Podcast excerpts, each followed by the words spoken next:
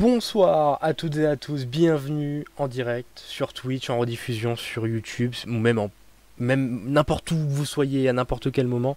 Bonsoir à toutes et à tous, bienvenue pour cet avant-match de FC Nantes Olympique Lyonnais. On est extrêmement heureux de pouvoir vous retrouver pour parler du FC Nantes, pour parler de toute l'actualité qui entoure ce club, de son histoire et parler évidemment de l'Olympique Lyonnais aussi, de mettre un petit peu euh, le, de, de, présenter cette rencontre, cet affrontement qui sera un affrontement extrêmement intéressant. Et l'avant-match sera également très intéressant parce qu'avec moi il y a Ferrandinho. Salut Ferran. Salut à tous, bonjour dans le chat. On est parti pour euh, une heure d'avant-match. Et, euh, et j'ai hâte d'avoir toutes les petites anecdotes avec notre invité. Je vais te laisser reprendre la main, Melt, pour euh. Et oui, no- notre invité qui est avec nous, on est très heureux de, de l'avoir. C'est Manu Merceron. Comment ça va? Bonsoir à tous et très heureux aussi de- d'échanger avec des Lyonnais. Ça m'arrive rarement, très content et ça va très bien. Comment euh, tu pourrais te décrire T'es suiveur de, du FC Nantes? Quel est, on va dire, euh, Ouais. quel est ton rapport au FC Nantes? Comment t'en es venu finalement à, à suivre ce club? Bah, en fait, moi, je suis euh, issu de, même si j'ai pas mal bougé de- dans ma vie, je suis issu d'une famille nanto-nantaise. Donc, euh, tombé dedans euh, quand j'étais quand j'étais petit. Mon premier match à la Beaujoire doit être un, FCN Toulouse euh, de la saison euh, 91-92. Donc, euh, ça commence à ça commence à remonter un petit peu. Et voilà, grands-parents nantais, parents nantais, grands frères nantais, tous supporters du FC Nantes. Et c'est comme ça que je me suis retrouvé à la Beaujoire. Et puis, j'ai eu la chance également de, de travailler au club sous, sous l'ère Kita pendant quelques, quelques mois.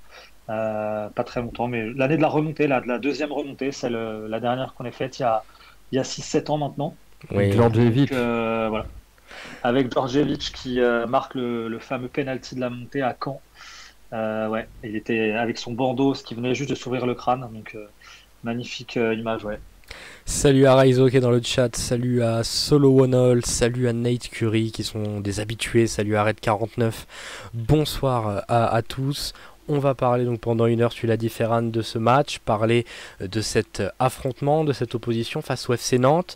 Un FC Nantes qui nous rejoint, euh, qui nous rejoint pas du tout, qu'on affronte à domicile, euh, à l'extérieur, pardon, qui, qui nous reçoit à domicile, c'est mieux si on met les mots dans le bon ordre, avec un parcours euh, depuis le début de cette saison qui est assez en, en dents de scie, puisque ce FC Nantes, euh, après trois matchs de Ligue 1, une victoire, un match nul et une défaite, euh, avec, il si je dis pas de bêtises, le dernier match est une, est une défaite de cette équipe du FC Nantes qui avait commencé par un match nul face à l'AS Monaco, un match nul encourageant, et finalement ce dernier match...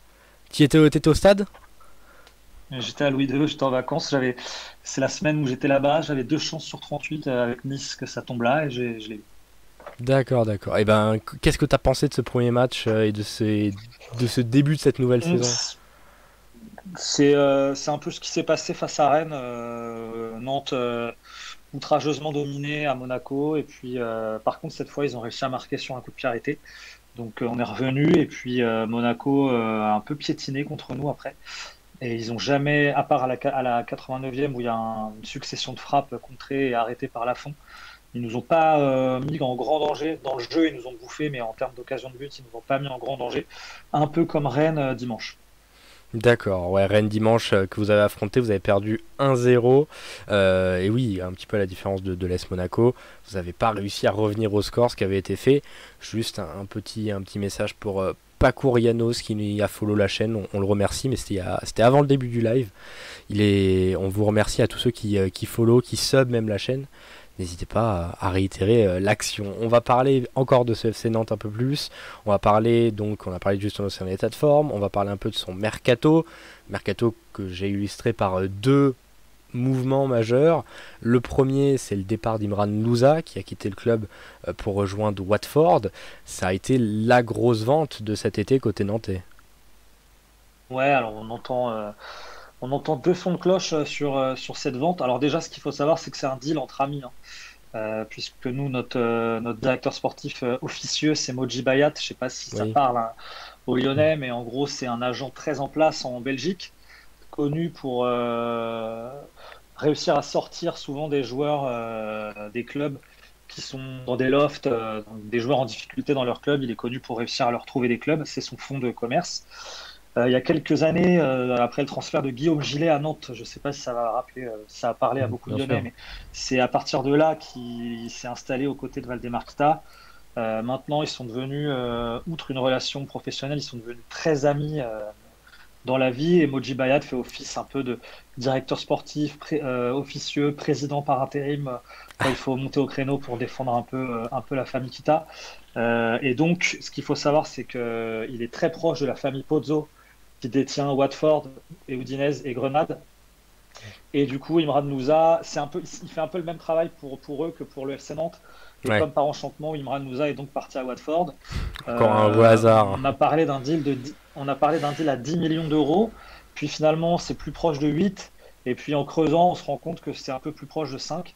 Mais bon, ça reste quand même en temps de Covid une, c'est des grosses sommes, une vente euh, pas trop mal. Pour un joueur qui, qui, a fait une très bonne saison sous euh, Gourcuff et qui n'a pas confirmé. C'est dommage parce qu'il y avait un, réel potentiel avec ce joueur. Euh, on va s'avancer un peu, parler des joueurs qui sont encore au club. Mais moi, quand j'imagine ce FC Nantes-là, il y a un ou, un ou deux ans, je voyais deux milieux euh, assez créatifs, extrêmement prometteurs avec Imran Louza et Ludovic Blas. Louza qui s'en va, il reste Ludovic Blas qui a le numéro 10, si je dis pas de bêtises. Exactement. Qui notre meilleur. Qui a, qui a fait une première saison un peu intermittent du spectacle avec des fulgurances et avec des énormes traversées du désert de, 4-5 matchs où, euh, on ne le voyait pas, il a, malgré son énorme talent, il commençait euh, à agacer beaucoup de supporters nantais. Et puis l'année dernière, euh, malgré la saison calamiteuse et catastrophique, il a sorti son épingle du jeu et il, a, il, a il est enfin devenu régulier. Et j'ai malheureusement l'impression que là, dans, dans, un début de saison avec moins d'enjeux que, que la terrible fin de saison dernière qu'on a eue, euh, je le retrouve un peu intermittent et sur courant alternatif.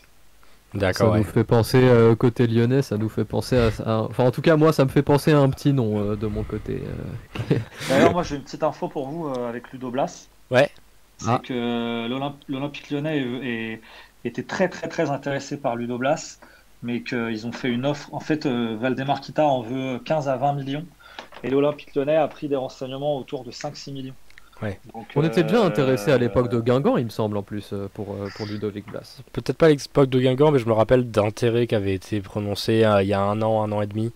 Mais ouais, c'est des bons joueurs de Ligue 1. Je, je, je, compare un peu à Romain Fèvre, c'est un milieu créatif de Ligue 1 qui, a, qui est dans une équipe de de, milieu bas de tableau et, qui peut aller faire ce step en avant et partir dans un, très grand club de, Ligue 1. Je passe juste le bonjour à Tekken qui a rejoint dans, le chat, qui est un autre membre de, Football et qui est dans le, chat avec nous. Autre joueur que j'ai placé dans cette, euh, petite présentation pour parler du mercato, on va parler euh, du mercato des arrivées. Euh, il y a eu cette arrivée-là de Willan Cyprien. Est-ce que c'est directement une arrivée pour remplacer Imran Nouza peut-être, parce que ce sont deux milieux de terrain. Mais voilà, William Cyprien qui est arrivé en prêt, si je dis pas de bêtises. C'est un prêt avec option d'achat à 8 millions d'euros. D'accord. Euh, donc euh, il est en transfert définitif à Parme, euh, qui nous l'a prêté suite à leur relégation en série B. Mais pour l'instant, on l'a pas vu. il s'est fait une élongation dans le dernier entraînement, où il s'est fait les ischios. D'accord. dans, le dans le dernier entraînement avant le, le, match à Monaco. Du coup, on l'a pas vu. Euh, on est très échaudé à Nantes euh, sur ce type de recrue euh, fragile, un peu, un mmh. peu pari. C'est un peu le cas d'Yabi. Hein. Augustin. Mmh. Et nous, on a, on a connu Jean-Kévin Augustin l'année dernière qui est arrivé, qui a joué 40 minutes et on l'a pas revu.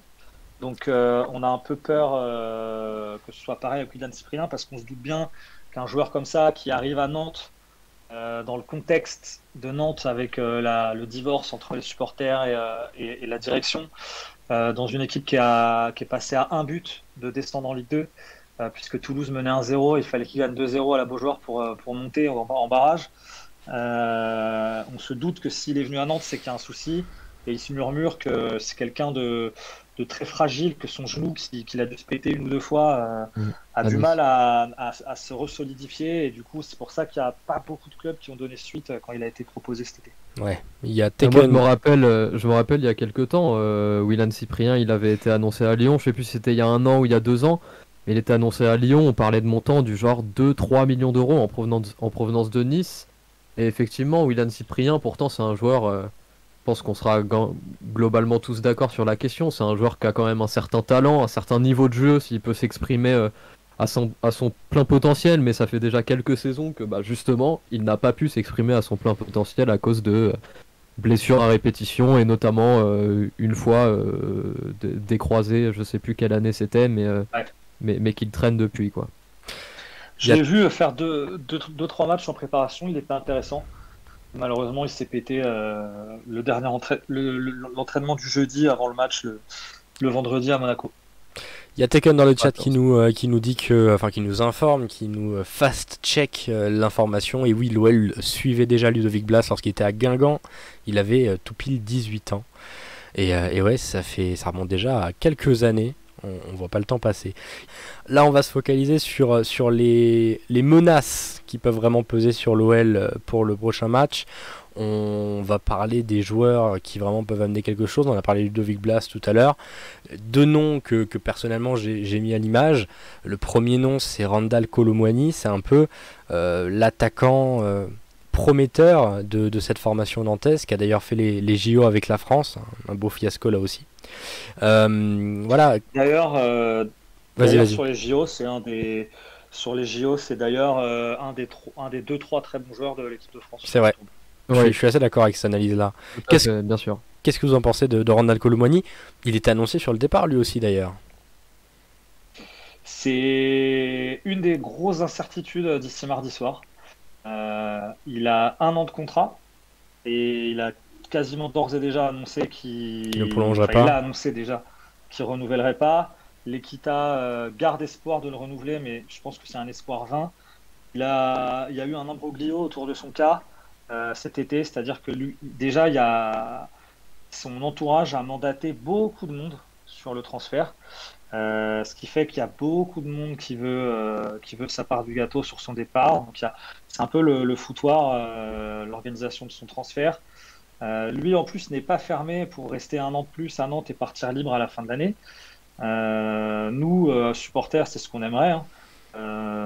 en plus, si aujourd'hui il y a beaucoup de gens qui aimeraient profiter encore un an de Randall, de à Nantes, et puis en plus, si on pouvait faire en sorte que ça rapporte pas d'argent à Valdemarquita, c'est un, vrai plaisir pour tout le monde à Nantes. Et effectivement, donc il y a l'Eintracht Francfort aujourd'hui, qui était son choix en début de mercato. Il voulait y aller. Euh, sauf que Moji Bayat, lui, voulait l'envoyer à Watford ou à Southampton. Euh, et donc, euh, donc ça, ça, a pas mal bloqué, ça a pas mal bloqué à ce moment-là. Et je pense que là, c'est, on est le 26. Ça, enfin, on peut même d'ores et déjà dire qu'on est le 27. je vois pas. Enfin, s'il part, ce sera vraiment sur le gong. Et malheureusement, malheureusement. Est-ce qu'on peut le remplacer dans ces conditions Je pense que Ouais, après, on connaît euh, Bayat, Kita, ils, trouveront un, un, prêt avec option d'achat euh, le, 31 août à, à 23h, mais euh, malheureusement, Randall Colomwani, pour nous, c'est un peu un joueur tombé du ciel, parce que c'était un fort potentiel, mais il avait du mal à l'exprimer. Il a été repéré par Sergio Conceição quand il était dans les équipes de jeunes du FC Nantes, qui l'a fait monter à l'entraînement avec les pros. Ensuite, euh, il n'a pas euh, percé derrière, euh, parce que bon, il a, c'est quelqu'un à maturité un peu plus tardive. Aujourd'hui, dans, dans le foot français, si à 17-18 ans, quand on est annoncé comme très prometteur, on n'est on n'est pas en Ligue 1, on est, on est quasiment déjà enterré, mais Randall, lui, c'est à 21 ans qu'il a explosé, c'est comme ça. Et ce qui est marrant pour la petite histoire, c'est que Gourcuff voulait pas forcément le conserver l'été dernier. Il, revenait d'un prêt à Boulogne-sur-Mer en national. Il avait été euh, intéressant. Euh, il avait été intéressant, mais alors je sais plus si c'est un problème de suspension ou un problème de. Je crois qu'il a été longuement suspendu euh, pour un dérapage avec un arbitre peut-être. Ou une blessure, je sais plus, j'ai pas envie de l'incriminer. Mais en gros, il a raté une bonne partie de la saison avec Boulogne, mais il a quand même satisfait tout le monde là-bas. Et du coup, Gourcuff n'en voulait pas l'été dernier et il a, il a failli être renvoyé à, à Boulogne en prêt et il y a eu des, il y a eu des blessures dans l'effectif. En plus, on a des joueurs qui ont été amenés par Moji Bayat qui sont pas du tout au niveau de la Ligue 1, comme Renaud Aymon par exemple. Renaud Aymon, c'est celui que j'allais te sortir. C'est le, le premier nom qui me donnait à l'esprit. Et, du coup, Randall s'est retrouvé à faire la préparation qu'il a bien faite. Et il a commencé en Ligue 1 où il a explosé d'un coup. Et euh, ça a été notre, notre énorme atout offensif l'année dernière parce que malgré sa grande taille, il va très vite et, il dribble très bien. C'est un profil assez complet. il est puissant, il dribble. Il, est, il pêche un peu dans la finition aujourd'hui.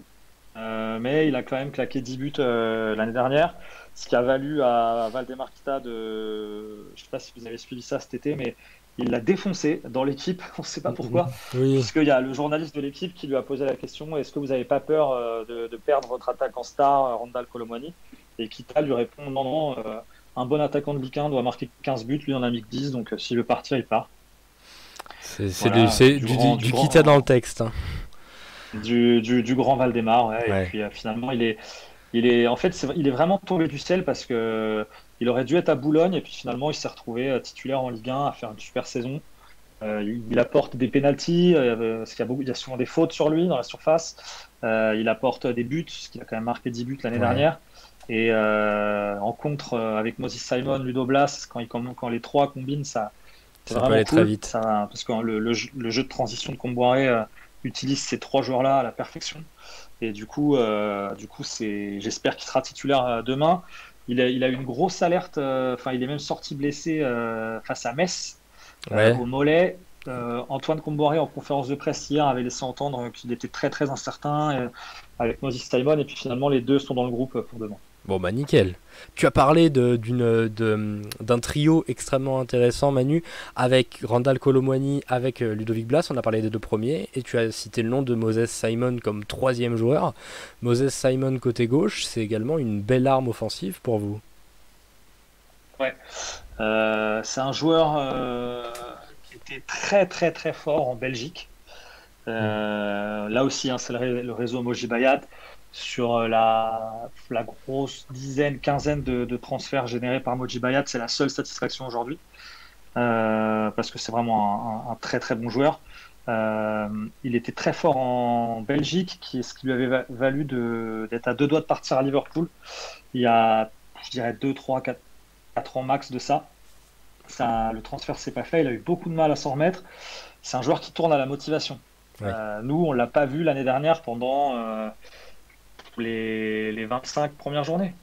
c'est euh, dommage. il était nul. On avait l'impression que c'était son, son, frère jumeau. Il avait aucune motivation parce que la transition entre son prêt avec option d'achat et son transfert définitif, il y a des promesses qui n'ont pas été respectées, euh, des, des deals oraux qui n'ont pas été respectés par l'Equita. Donc il a eu beaucoup de mal à se remettre dans la saison.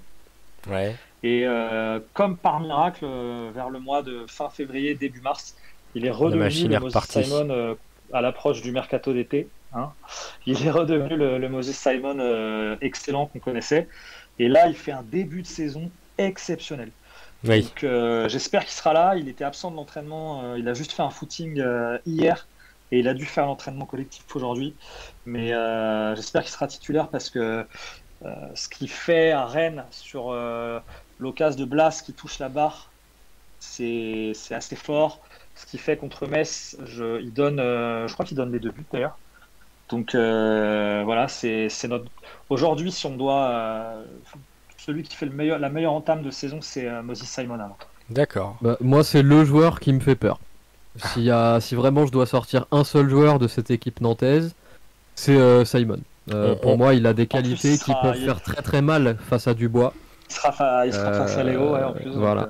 Donc, l'explosivité, crochet intérieur, Léo Dubois, ça, c'est c'est un peu compliqué à gérer pour lui. Donc euh, euh, Simon, s'il utilise ses qualités, ça peut faire mal sur, euh, sur son côté gauche demain s'il est là et s'il est là en pleine possession de ses moyens. On parlera des compositions. en, tout cas, si, en tout cas, si Comboiré, juste pour préciser, on pourra en reparler après, mais si Comboiré l'a mis dans le groupe, c'est qu'au minimum il rentrera. D'accord, on parlera des compositions probables euh, à la toute fin de ce live. Merci à Huntercraft qui a follow la chaîne.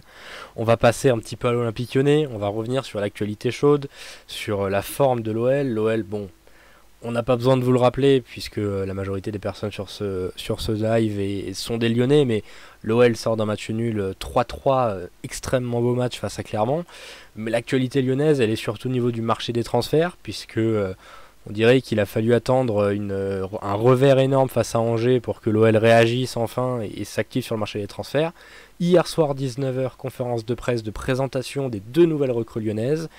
Emerson et Shakiri, que vous avez à l'image. Euh, Emerson Palmieri qui signe un prêt payant d'un an et euh, Xerdan Shakiri qui lui s'engage pour trois saisons, une indemnité de 6 millions d'euros avec 5 millions de, bonus. Voilà, c'est enfin le début de mercato que l'on attendait. On avait eu euh, deux arrivées libres en tout début d'été avec Enrique, Silva Milagres et Damien da Silva, mais c'était pas suffisant par rapport aux, prétentions lyonnaises. Voilà, je vais te donner un peu, la parole, Ferran. Euh, c'est enfin le début du mercato qu'on voulait. On espère voir euh, Emerson titulaire comme face à Clermont. Il devrait être là. Par contre, pour Xerdan Shakiri, ça risque d'être compliqué. Il sera peut-être probablement pas prêt. Oui, je pense qu'il commencera sur le banc. Il rentrera peut-être pour, euh, la dernière demi-heure, grand, maximum. Ça m'étonnerait qu'on le voit dès, l'entame de match du, côté de Lyon, Xerdan Shakiri. Donc, en tout cas, oui, bah, moi, ma réaction première, je vais pas m'étendre, mais euh, enfin, enfin on démarre ce mercato euh, du côté des arrivées. Et moi, par contre, je suis très content de la manière avec laquelle on le démarre ce mercato. Parce que euh, on a ciblé nos manques. Nos manques, ils étaient très clairs. Il n'y en avait pas énormément, pas tant que ça. Assez, d'ailleurs, beaucoup moins que beaucoup de gens le, le, pensent, en tout cas selon moi. Mais ils ont été bien ciblés. Un latéral gauche, Emerson. Est-ce qu'on pouvait avoir mieux qu'Emerson dans notre situation actuelle? Franchement, euh, je suis pas, je suis pas certain. Et un ailier parce que bah ça fait, euh, ça fait euh, si, si j'abuse, ça fait 15 ans à Lyon qu'on n'a pas eu d'ailier quoi. Donc, donc enfin un ailier, un latéral gauche, un ailier, c'était les cases qu'il fallait cocher au début de mercato et on l'a fait. Donc voilà, moi j'ai hâte de voir comment ils vont réussir à s'intégrer euh, dans le groupe et, j'ai beaucoup d'espoir, euh, notamment sur le leadership de Shakiri. Euh. et Emerson, j'ai pas besoin d'avoir de grands espoirs, il a juste à être meilleur que tout ce qu'on a eu depuis le départ de Ferland Mendy, donc il a juste à être sur le terrain en gros. Est-ce que toi Manu, tu as un peu suivi le, mercato de l'Olympique lyonnais? Est-ce que ça te parle? Ouais, j'ai suivi ça, ouais. ce qu'on peut dire sur Shakiri après, c'est que ça reste quand même un joueur assez souvent blessé euh, ces dernières années. C'est vrai. Euh, il est un peu euh, en mode team moitié des matchs. Mais ça reste quand même un gros, un gros charisme dans le vestiaire, je pense, chez vous. Et puis Emerson, c'est un peu le gars qui a toujours été remplaçant dans des grands clubs et qui a enfin la chance de devenir un leader sur le terrain. je pense que c'est un très bon joueur dans, la, dans, la, dans, dans notre physique Ligue 1.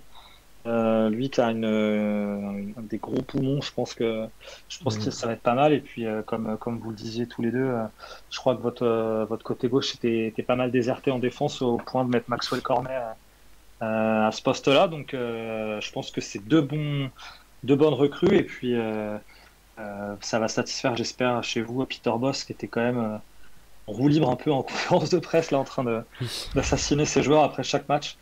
Donc, euh, c'est, je pense que ça, de, de, de ce que j'ai compris, euh, de ce que disait Ola, c'est pas fini au niveau des arrivées. Donc, euh, oui. c'est, c'est intéressant. Ce que je vois, par exemple, ça me fait, ça va me faire très mal de dire ça, mais quand on voit une, le, recrutement du Stade Rennais, je pense qu'ils sont en train de se rapprocher très proche d'un, d'un Noël ou d'un OM en, termes en termes d'effectifs. Donc, faut, faut faire gaffe à pas se faire rattraper par Nice et Rennes pour Lyon.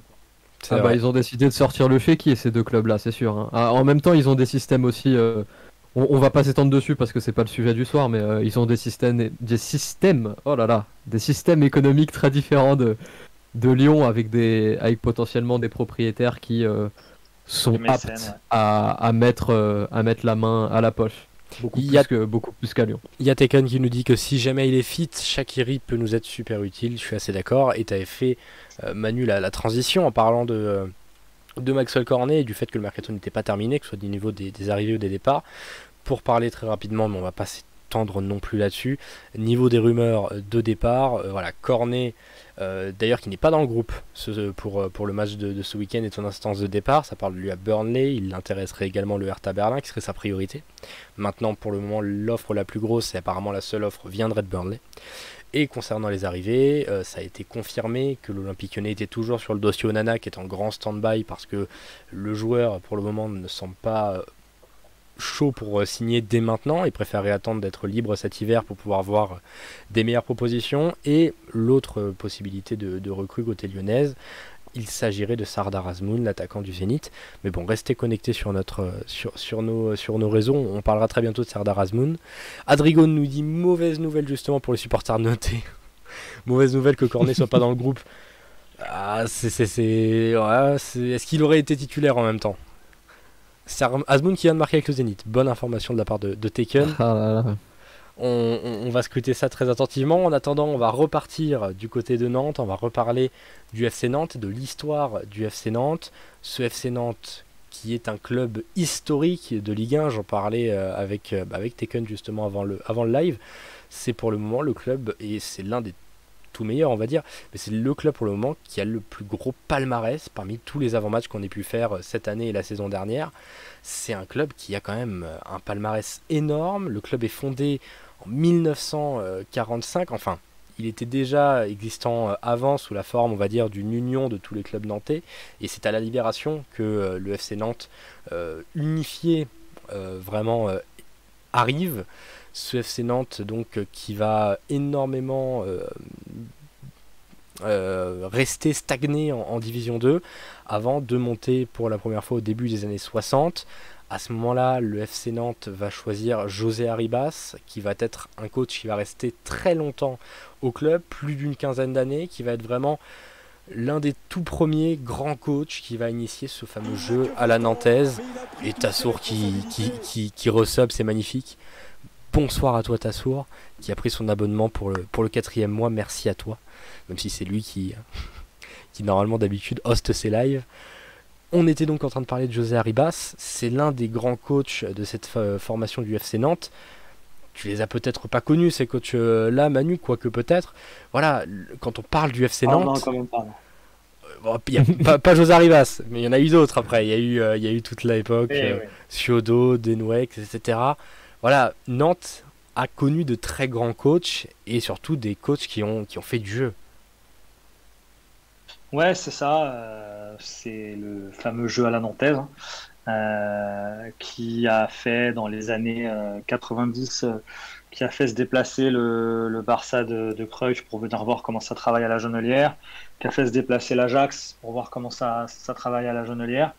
Et les gens avaient l'habitude de dire au milieu des années 90, quand il y a eu la fameuse saison incroyable du FC Nantes avec les tarifs maison 3-0 à la Beaujoire, euh, de, dire que c'était la Jaunelière, le club, qui était un club en avance de 10 ans euh, sur son temps dans toute l'Europe.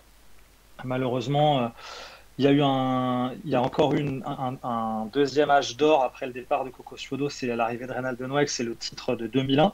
Oui. qui est euh, juste avant votre hégémonie, si je me trompe c'est pas.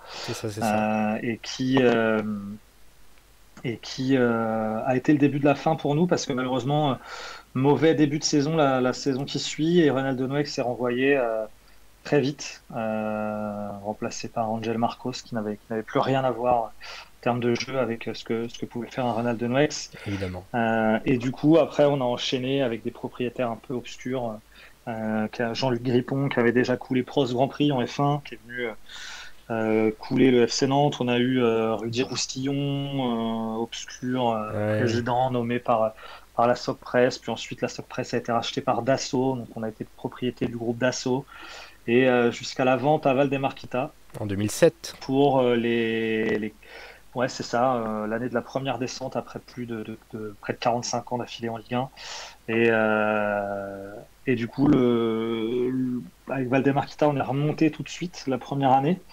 Mais une équipe construite euh, par un super travail de Luc Dayan et Xavier Gravelaine qui était venu euh, en intérim enfin, sauver le club financièrement en, en, le vidant de ses actifs joueurs et pour quand même faire une équipe assez compétitive de Ligue 2 puisqu'on est remonté tout de suite ouais. et assez facilement.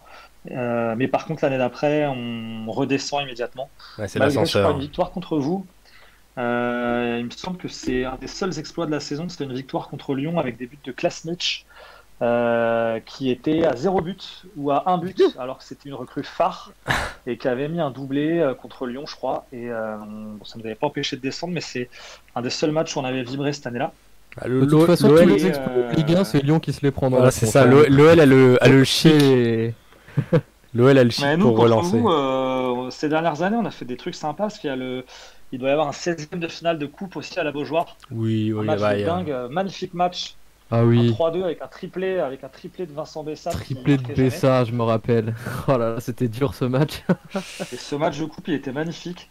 Et, euh, ouais, c'était contre vous encore. Et puis, du coup, après cette deuxième descente, on a pas mal végété en Ligue Ouais. 2 avec même un match, je me rappelle, contre Ajaccio à la 36e journée où euh, si on le perd pas, on est, si on le gagne pas, on est relégable. Et, euh, et encore, le fameux Djordjevic nous sauve dans le temps additionnel et on se maintient en Ligue 2. Donc, on a Ouais. vraiment peut-être frôlé quelque chose de très grave, mais peut-être que ça aurait été un mal pour un. Quoi. On aurait peut-être été en liquidation et puis euh, Et, plus ouais. mais bref. Et du coup, on remonte, euh, on remonte en 2013. On en parlera euh, juste après. On n'est plus descendu. On parlera juste après de cette remontée en, en 2013. À l'image, euh, là actuellement, voilà, il y a, il y a le titre de, de- de Coupe de France, si je dis pas de bêtises. Euh, c'est à droite de l'image. Bon, l'image est un peu coupée parce qu'il a fallu faire rentrer également. 99, euh, 99 et 2000. Il a fallu également faire rentrer à gauche cette magnifique opposition. En 95, euh, l'une, l'une, non, la meilleure performance européenne de l'histoire du FC Nantes, parce que le FC Nantes a un beau, beau, beau parcours en Europe en 95-96, où vous échouez en demi-finale de la Ligue des Champions face euh, à la grande Juventus. C'est, euh, c'est- Les, les Nantais qui l'ont. Les Nantais qui l'ont vécu n'ont pas digéré ce- cette demi-finale Mhm. parce que euh, il y a une ouverture du score de Wedek, il me semble, euh, signalée pour un hors-jeu euh, vraiment obscur euh, à la belle époque euh, de, de la corruption de la Juve. Donc euh, ça, c'est un truc qu'on n'a pas trop digéré. Euh, mais c'est vrai que et puis le match, on perd 2-0 à Turin, on gagne 3-2 au retour. Mais euh, est-ce que cette ouverture du score de Wedek aurait changé la donne? Fort possiblement, mais on le saura jamais. on ne le saura jamais. En effet, ça a été. Hein. Nous, il y avait pénalty sur Nilmar. Ouais, c'est un peu ça, ouais. Et euh, ouais, non, non, c'est un beau parcours. En... Malheureusement, je, je sais plus qui disait, euh, un grand consultant, je crois que c'est Thierry Henry, qui disait euh, il y a quelques, pas, il y a pas longtemps de ça, il y a quelques mois de ça, qui disait que si Nantes euh, cette année-là n'avait pas vendu euh, euh, et Loco, euh, il gagnait la Ligue des Champions. Donc euh, lui, il a affronté ce FC Nantes-là au début de sa carrière. Donc euh, je lui fais confiance. Ouais, le FC Nantes, ça reste 8 Ligue 1, 3 Coupes de France. C'est l'un des plus beaux palmarès du football français. Et c'est Ça doit être le cinquième palmarès français, il me semble. Ouais, ça, ça reste un, un club historique, un club historique qui est remonté en Ligue 1 depuis 2013. Tu l'as dit, euh, l'ère Kita, lui, elle, elle existe depuis, euh, depuis 2007. Et vous remontez avec euh, un coach, Michel Derzakarian, qui a fait euh, plusieurs passages chez vous. Il a commencé en- dans un binôme de coach, où c'était un. Voilà, avant de devenir coach principal. Et il vous. Voilà, corrige-moi si je dis bêtises, mais c'est avec lui que vous remontez. C'est avec lui que euh, le Ah ouais, retour en Ligue 1 c'est- s'effectue. On a enchaîné plein d'entraîneurs, plein de. euh, du Valdemar Kita dans le texte. hein. Il est passé de, de donner sa chance à Landry Chauvin, quelqu'un qui fait jouer ses équipes, pour revenir à un Gentili, quelqu'un qui est archi défensif. Après, il te met un Jean-Marc Furlan. Il le vire au bout de 8 matchs pour mettre euh, encore un mec euh, archi défensif. Donc c'est du, du, dans, le- texte. Et Michel euh, est revenu euh, effectivement cette année-là et il nous a fait remonter. euh, euh, on est assez attaché à Michel Darzakarian. Il n'a pas forcément bien fait jouer euh, les équipes de Nantes qu'il a eues, euh, mais euh, il nous a fait remonter. Euh, je ne sais pas si vous vous rappelez de ça, mais dans la foulée, on est interdit de recrutement. Un- une, saison après la remontée, on est interdit de recrutement à cause d'une, euh, d'un, recrutement qu'on qu'on n'avait pas le droit de faire avec Ismaël Bangoura. Du coup, la FIFA nous a sanctionné d'un an d'interdiction de recrutement. Donc, il a fallu, euh, la- notre deuxième année en Ligue 1, repartir avec exactement les mêmes joueurs. Il nous a maintenus assez facilement avec cette équipe-là. Donc, euh, beaucoup de respect pour Michel Derzakarian, qui a été, euh, qui est parti, qui a été, qui a pas été mis dehors parce qu'il est parti en fin de contrat, mais il s'est passé, il y a beaucoup de rancœur du public nantais envers l'Equita, notamment le soir des adieux de Michel Derzakarian à, à la Beaujoire où il est venu devant la tribune Loire, qui est la tribune où il y a tous les, supporters les plus fervents du FC Nantes. Il est venu, il a pris le micro du capot pour, pour faire un petit discours et Franck Kita n'a pas trouvé une meilleure idée que de mettre la sono du stade à, fond, à fond, pour que pour qu'on n'entende pas ce que Michel Derzakarian ait à nous dire ce soir-là. Oui, allez, à l'image, vous avez deux joueurs, euh, on va dire les deux, les deux joueurs emblématiques. J'avais déjà, on, ce on le fait à chaque, euh, à chaque euh, avant-match, mettre la photo du meilleur buteur du club et du joueur le plus capé, Bernard Blanchet, le meilleur buteur de l'histoire du FC Nantes, Henri Michel, le joueur le plus capé. Je crois qu'il y en a deux à égalité si je ne dis pas de bêtises. Il y a, Jean-Paul Bertrand Deman également, qui a match aussi dans les buts. Il y a Michael Andro aussi qui, qui, a beaucoup de matchs, mais mais ouais, Henri Michel, c'est la grande légende du FC Nantes et auquel on a euh, inauguré sa statue euh, oui. Euh, il y a quelques semaines. Malheureusement, bah, c'était juste avant le match de Montpellier, je crois, l'année dernière à la 38e journée de Ligue 1.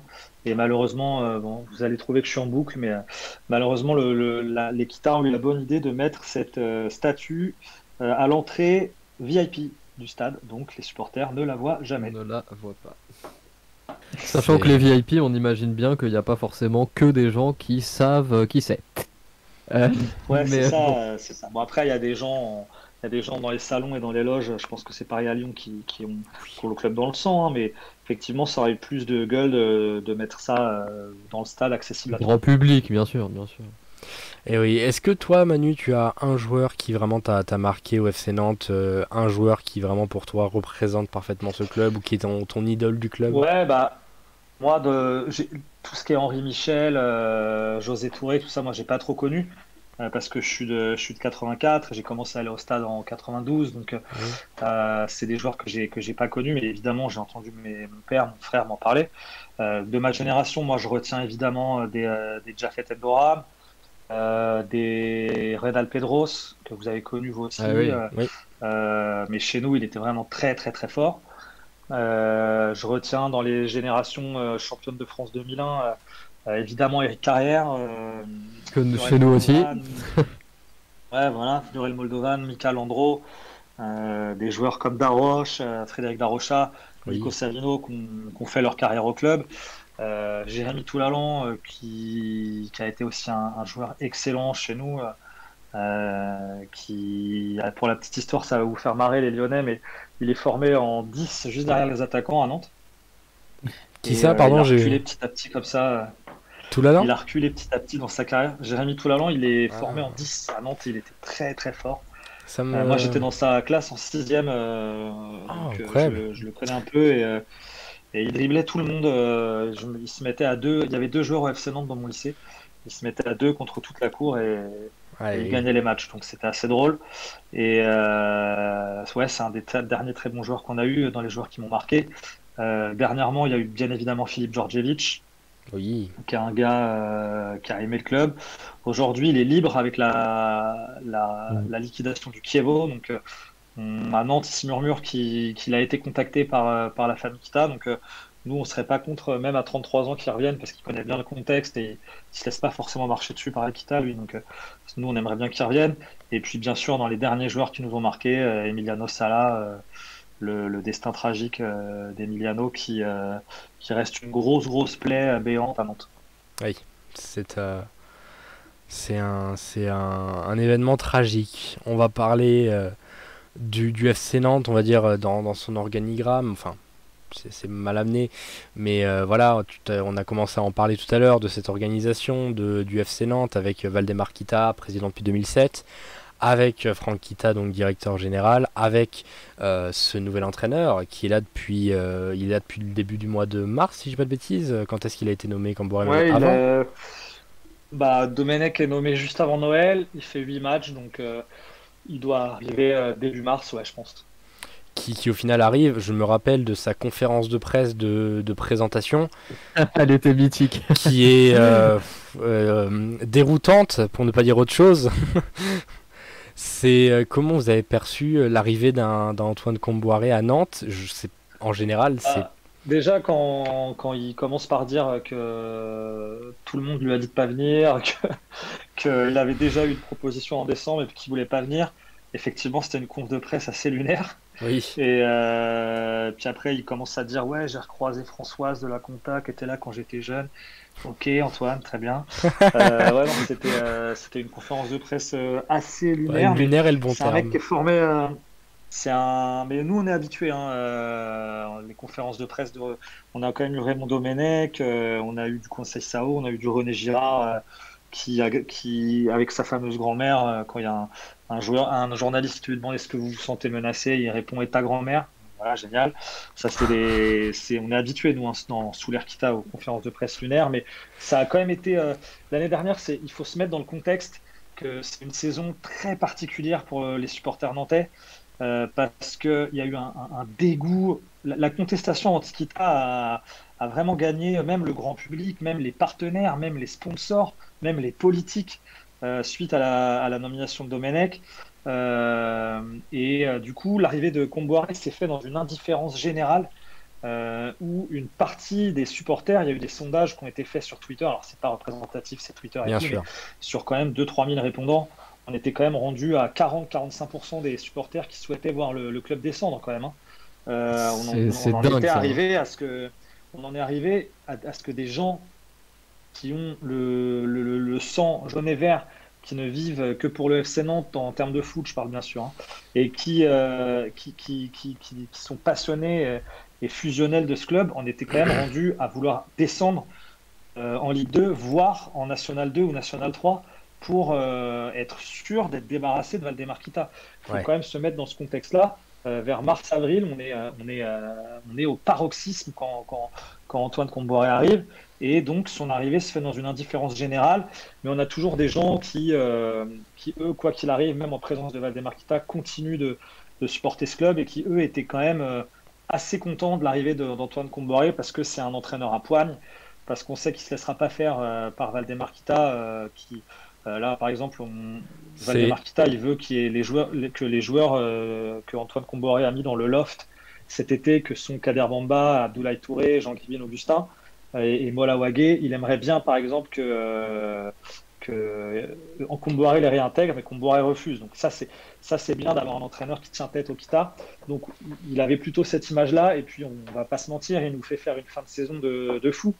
Euh, sur, les, sur la, la quinzaine de matchs qui, qui, où il est là cette année, l'année dernière, on est septième de Ligue 1. Ouais, c'est vraiment une, une très très belle performance.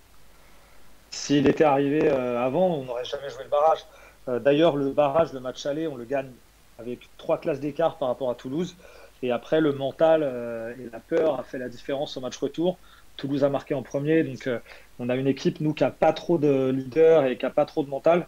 Donc ils ont vite plongé et effectivement, on est passé à, ça, fait peur, ce penalty flagrant non sifflé de la Ligue 2. Oui, tu as, parlé du, manque de leader. Euh, la transition est peut-être un peu bancale, mais on peut parler du, capitaine euh, de cette formation du FC Nantes qui a beaucoup changé l'année dernière, si je ne dis pas de bêtises. Et au final. on, en a eu 4. Euh, voilà, et du coup, le, capitaine actuel, c'est Alban Lafont qui devrait être le capitaine de cette formation du FC Nantes. Ouais, c'est le capitaine pour la saison. Antoine Comboiré l'a annoncé à Nicolas Palois qui, qui lui enlevait définitivement le, le brassard. Euh, Nico Palois, c'est notre leader euh, un peu charismatique sur le terrain, mais c'est pas un leader dans l'âme. D'accord. Pas quelqu'un qui aime ça.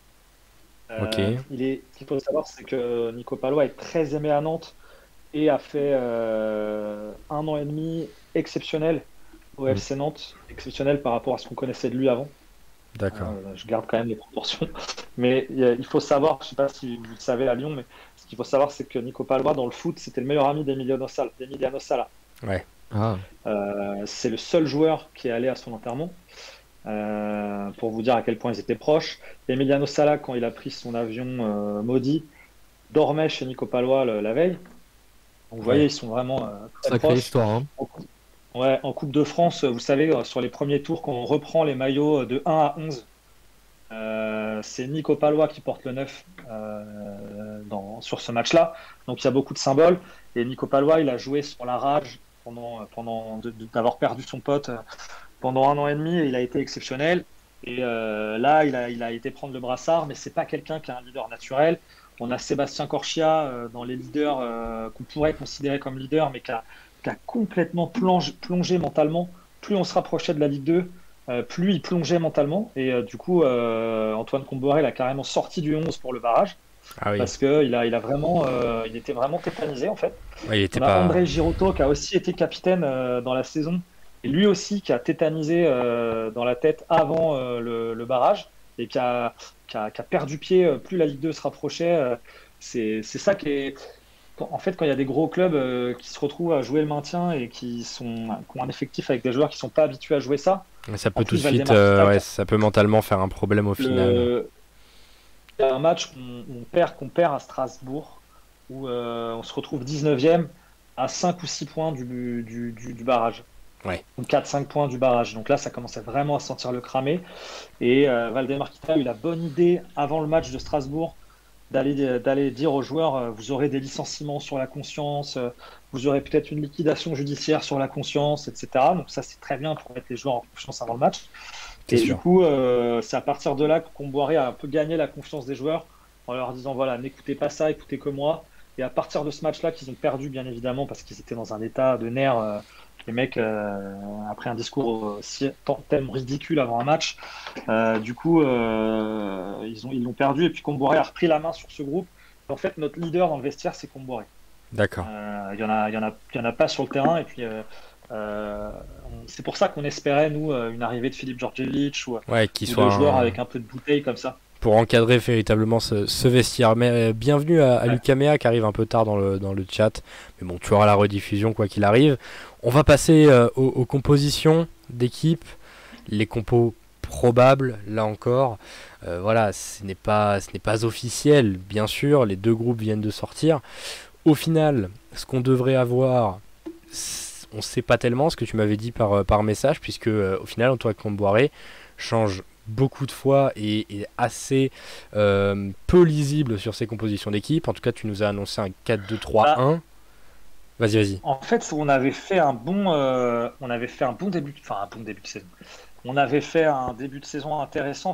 Maintenant, on fait attention parce que l'année dernière, on avait exactement commencé par un nul, une victoire. Et on voit comment euh, notre saison s'est déroulée avec une petite série de... qui fait plaisir de 17 matchs sans victoire.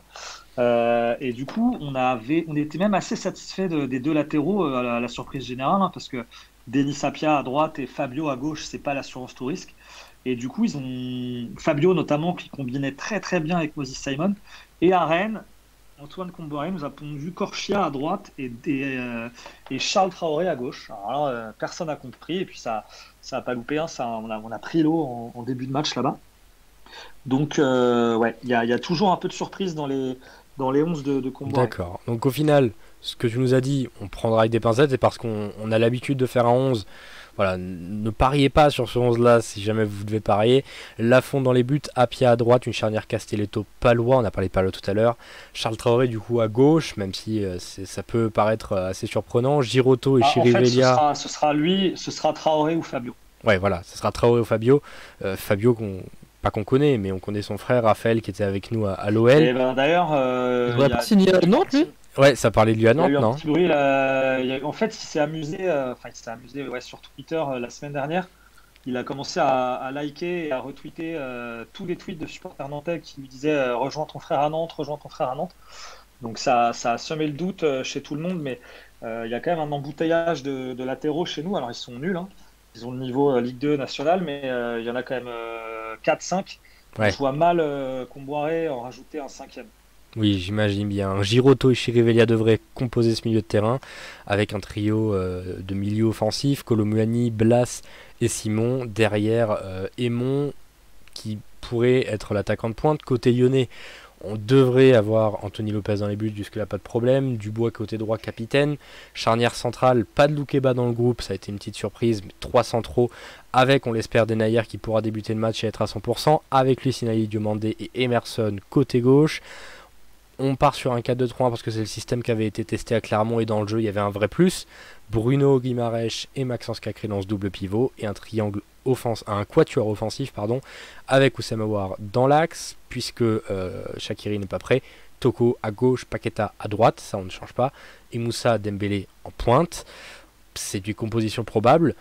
Si jamais on doit aujourd'hui se lancer sur des, pronostics, quel est ton pronostic à toi, Manu, sur cette rencontre? Avant de te donner mon pronostic, je, le, je veux juste te donner une petite précision. Vas-y, n'hésite pas. Euh, Renaud Aymon reste euh, sur deux titularisations catastrophiques, euh, notamment à Rennes où sur ses 11 duels, il en a gagné 0. Oh là là. Voilà. Euh, c'est possible que si Randall Colomboigny est aligné, c'est possible qu'il mette Randall en 9 et Coco à droite. D'accord. Donc c'est voilà, encore une fois, c'est très compliqué de se projeter. Euh, voilà, euh, quel est ton, ton pronostic? Sinon, mon pronostic, moi je vois, en fait, ce que vous avez fait contre Clermont en première, si vous le faites contre Nantes et que vous menez 3-1, nous on reviendra pas. Euh, on n'a pas les ressources pour ça. Alors maintenant, il y a du public à la Beaujoire, mais il n'y aura pas de, il y aura pas d'ultra. Qui ne, la, Brigade Loire, le groupe de supporters principal qui met l'ambiance dans le stade, ne sera pas là euh, tant que le, le, pass sanitaire sera en place euh, dans les stades de football. Pareil pour Voilà, et du coup, du coup, moi, je, vois, je vois le Peter Boss débloquer son compteur à la Beaujoire. Et toi, Ferran Un petit, un petit 3-1 pour l'OL. Parfait, Ferran, ton, ton prono Je suis assez d'accord avec euh, tout ce qui vient d'être dit. C'est-à-dire que euh, on a eu deux matchs euh, qui étaient vraiment très compliqués, notamment dans la, dans la motivation, dans l'intensité qu'on y a mis. on en avait déjà assez parlé. Et il y a eu quelque chose quand même de bien, bien mieux, bien plus convaincant qui s'est passé face à Clermont. Le résultat, j'ai déjà insisté, d'ailleurs je l'ai même écrit dans le débrief Twitter. Pour moi, il faut absolument décorréler sur le match de Clermont le résultat de la prestation. Et j'espère qu'on va continuer sur la dynamique euh, lancée, en tout cas dans la prestation contenante, et, euh, et, lancer enfin une première série euh, positive pour le club avec une première victoire bah, qui va commencer à, urger un petit peu. Hein. Ouais, ce sera nécessaire. Le match est vendredi soir à. Et un pronostic, j'ai pas dit un pronostic. 2-0. 2-0 pronostic. Vas-y, vas-y, Manu. Euh, juste une, une, précision euh, encore, une autre. Mais on t'en prie. Euh, le... Si, si, on, si, Simon, Blas et, et sont titularisés, on risque quand même de vous faire très mal en contre parce que mm. avec les équipes de Peter Boss, on a vu là, c'est quand même très ouvert derrière oui. quand, quand, vous perdez le ballon. Et ça, c'est notre gros point fort. Donc, si, je pense qu'on peut ouvrir le score. Euh, si, vous, si vous êtes un peu dans le doute sur l'entame du match, euh, je pense qu'on peut vous faire un peu mal en contre. Si on part pas euh, avec le contre-pressing nécessaire pour bloquer votre première relance, effectivement, ça peut faire mal. Ouais, je suis assez d'accord avec. je suis assez. qui ouvrent le jeu, donc on verra. Mais après, on reste quand même très faible. Giroto au milieu, c'est très faible. Nos, nos, latéraux en général, c'est très faible. On a une bonne surprise cette année, c'est Castelletto Palois en défense centrale qui, sont assez solides. Euh, mais euh, on reste quand même l'équipe qui a terminé 18e et barragiste l'année dernière, encore une fois qui est passé à un but de la Ligue 2 et qui ne s'est pas renforcé. Oui, ça reste euh, une situation qui est très compliquée.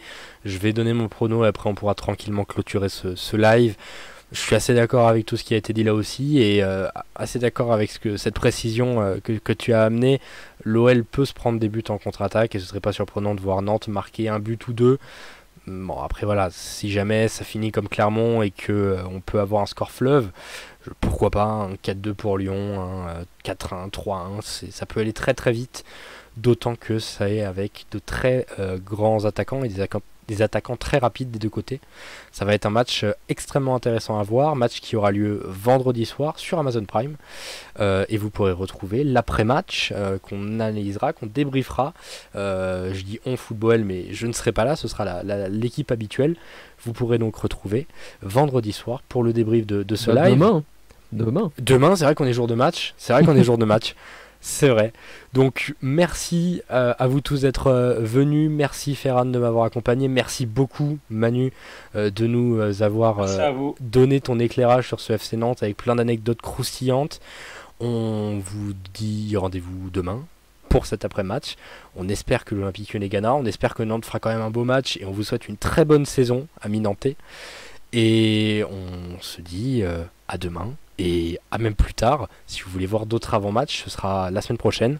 Euh, non, quoique, il y a la trêve, dans deux semaines. La trêve, ouais. Et oui, dans deux semaines, pour les prochains avant-matchs.